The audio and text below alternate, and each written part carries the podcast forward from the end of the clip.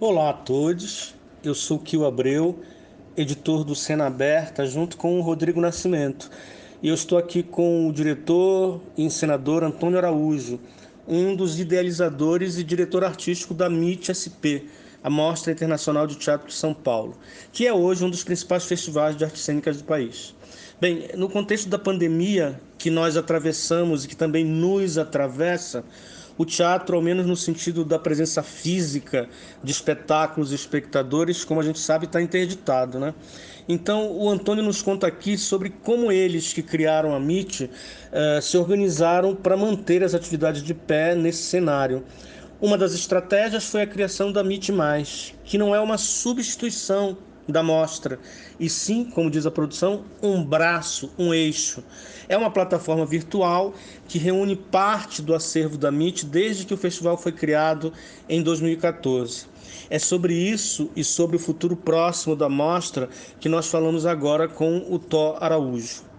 Tó, então nos diga um pouco sobre a plataforma nesse contexto, vamos dizer assim, extraordinário em que a gente está vivendo. Tudo bem? A plataforma em si, Kio, a ideia dela, ela surge né, como a possibilidade de colocar, de disponibilização do acervo, né? Portanto, a ideia de criar uma plataforma, que antes não chamava plataforma, a ideia era TV Meet, o nome seria TV Meet. Uh, isto surgiu depois da quarta edição, porque como a gente grava tudo, tudo, assim, quase tudo a gente tem gravado, assim, a gente, isso fica lá na estante, entendeu? O, o, a, a, gravação do, do, do, né, das mesas redondas, dos, das palestras, dos espetáculos e tal. E, uh, e aí, enfim, apareceu essa ideia, né, que foi a Natália, inclusive, que trouxe, gente, vamos fazer uma TV onde a gente possa uh, compartilhar isso, né, e a gente falou, não, maravilha, né, e isso só foi aumentando, porque a cada edição que passa, o acervo vai ficando mais interessante, né, e aí o que aconteceu é que a pandemia acabou acelerando esse processo. Então não é uma ideia que veio da pandemia, mas a pandemia acelerou esse processo de criar, digamos, essa TV Meet, mas que aí a gente achou que podia ser mais até do que a ideia de uma TV, mas uma ideia de uma plataforma, né, digital. E, uh, e aí, uh, e aí a gente chegou a este, uh, uh, chegou a este formato aí, né? Então, o que que, o que, o que que a gente tem nesse primeiro momento que é importante? É a, a, digamos, é o compartilhamento do acervo, né? Então, a gente vai começar, a partir de agora, a compartilhar o nosso acervo. Claro que isso vai acontecer ao longo de vários meses, porque você sabe, né? Acervo significa tratamento do acervo, legendagem do acervo, né? Então, tanto melhoria uh, sonora, melhoria visual, né? Para você poder, você poder disponibilizar isso, porque o que a gente tem é um material bruto, né? Então, isso precisa ser tratado, né? Precisa ser, né? Uh, precisa ser legendado, né? Então a ideia é que a gente ao longo dos próximos meses, né, e anos, sei lá eu, né, a gente vá disponibilizando aí esse acervo, né, pouco a pouco, a gente vai disponibilizando o acervo da MIT. E a ideia é de que esse acervo, ele vai estar sempre em diálogo com alguma questão atual, né, com, com né, sempre alguma ação inédita que tensione ou que vai dialogar com este acervo. Né? Então, vou te dar o exemplo concreto, sei lá, agora do Castellucci. Né? Por que o Castellucci? Por várias razões. Né? Primeiro, porque o Castellucci abriu a, a primeira mostra, a, primeira MIT. Né? Foi a abertura no, no Auditório Ibirapuera, foi o primeiro espetáculo da MIT que fez abertura lá né, em 2014. Assim. Então, ao abrir a plataforma, falando de acervo, né, parecia bacana que pudesse ser com o Castellucci também. Né?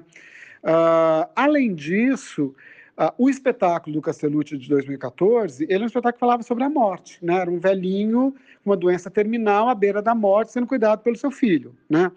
Uh, e aí essa questão da morte, ela está totalmente dada para nós desse Brasil, Bolsonaro, Covid, né? seja uh, né, tanto, tanto pelo genocida, né, quanto pela, né, por, essa, né, por, por, essas perdas todas que não param de crescer que a gente está tendo. Então, essa questão da morte, ela, ela, ela passa a ser totalmente urgente, né? Uh, uh, uh, nesse momento que a gente está vivendo. E aí eu fui buscar um outro trabalho do Castellucci, mais, mais atual, né, mais recente, onde ele também fala da morte, que é o Requiem do Mozart, né?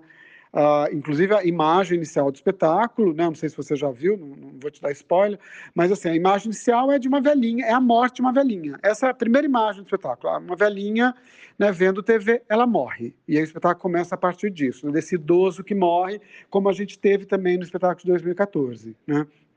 Uh, e aí você vai ter, portanto, um espetáculo de acervo com um espetáculo recente, e além disso, a gente conseguiu uma coisa que é raríssima, que é uma entrevista com Castellucci, uma entrevista inédita, que foi a Júlia Guimarães que fez, né? Ah, uma entrevista, sei lá, acho que tem uns 40 minutos, sei lá eu, né? onde você tem essa conversa com o Castellucci.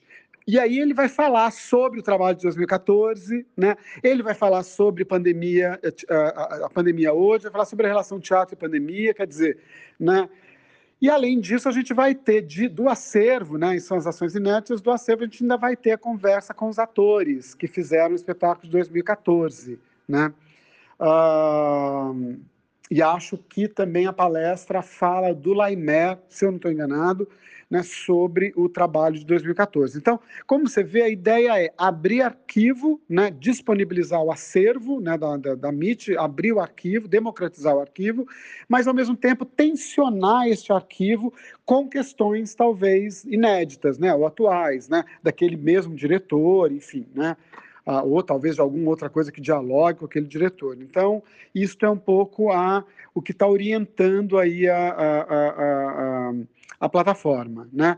E só para terminar essa primeira pergunta, um destaque eu chamaria o trabalho da Nitando Célia. Nitando acabou se tornando uma espécie de artista em foco de, deste lançamento da plataforma. Né? Uh, ela, a gente vai ter tanto o trabalho de arquivo dela, que é o.